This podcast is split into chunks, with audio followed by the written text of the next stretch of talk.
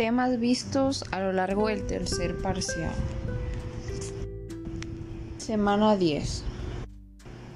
Los temas que fueron tratados en la semana 10 en mi caso fue qué es el sistema analítico que utilizan las empresas comerciales para el mejoramiento de sus operaciones y cuáles son las cuentas que integran el sistema analítico. ¿Qué es el sistema analítico que utilizan las empresas comerciales para el mejoramiento de sus operaciones?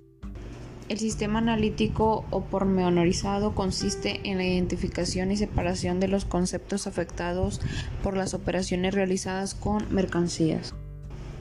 ¿Cuáles son las cuentas que integran el sistema analítico?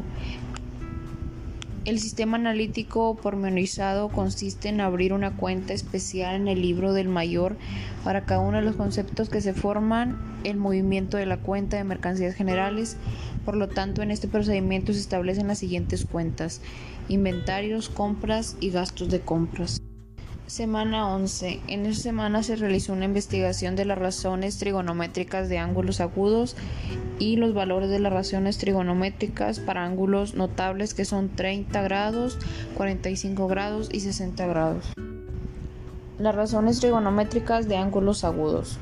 Cualquier triángulo rectángulo posee dos ángulos agudos y uno recto, teniendo en cuenta dicha figura geométrica y los ángulos formados en cada uno de sus vértices, es posible obtener una serie de razones que reciben el nombre de razones trigonométricas conocidas como seno, coseno, tangente, cosecante y cotangente. Valores de las razones trigonométricas para ángulos notables que son 30 grados, 45 grados y 60 grados.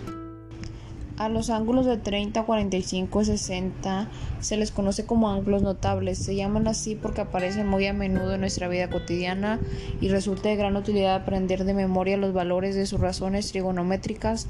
De hecho, es posible calcular el valor de las razones de otros ángulos a partir de estas. Semana 12. Funciones trigonométricas en el plano cartesiano. Las funciones trigonométricas en el plano cartesiano se describen como relaciones entre los lados de un triángulo rectángulo, triángulo en el cual uno de sus ángulos es recto. Son seis las funciones trigonométricas en el plano cartesiano que son seno, coseno, tangente, cotangente, secante y cosecante. Semana 13. En la semana 13 se realizó una investigación sobre tres temas ley de los senos, ley de los cosenos y solución de triángulos oblicuángulos. La ley de los senos es la relación entre los lados y ángulos de triángulo no rectángulos oblicuos. Simplemente establece que la relación de la longitud de un lado de un triángulo al seno del ángulo opuesto a este lado es igual para todos los lados y ángulos en un triángulo dado. Ley de los cosenos. La ley de los cosenos es usada para encontrar las partes faltantes de un triángulo oblicuo, no rectángulo, cuando ya sea las medidas de dos lados y la medida de ángulo incluido son conocidas LAL o las longitudes de los tres lados LLL. Solución de triángulos oblicuángulos. Un triángulo oblicuángulo es aquel que no es recto, ninguno de sus ángulos, por lo que no se puede resolver directamente por el teorema de Pitágoras. El triángulo oblicuángulo se resuelve por leyes de senos y de cosenos, así como el que suma todos los ángulos internos de un triángulo suma 180 grados.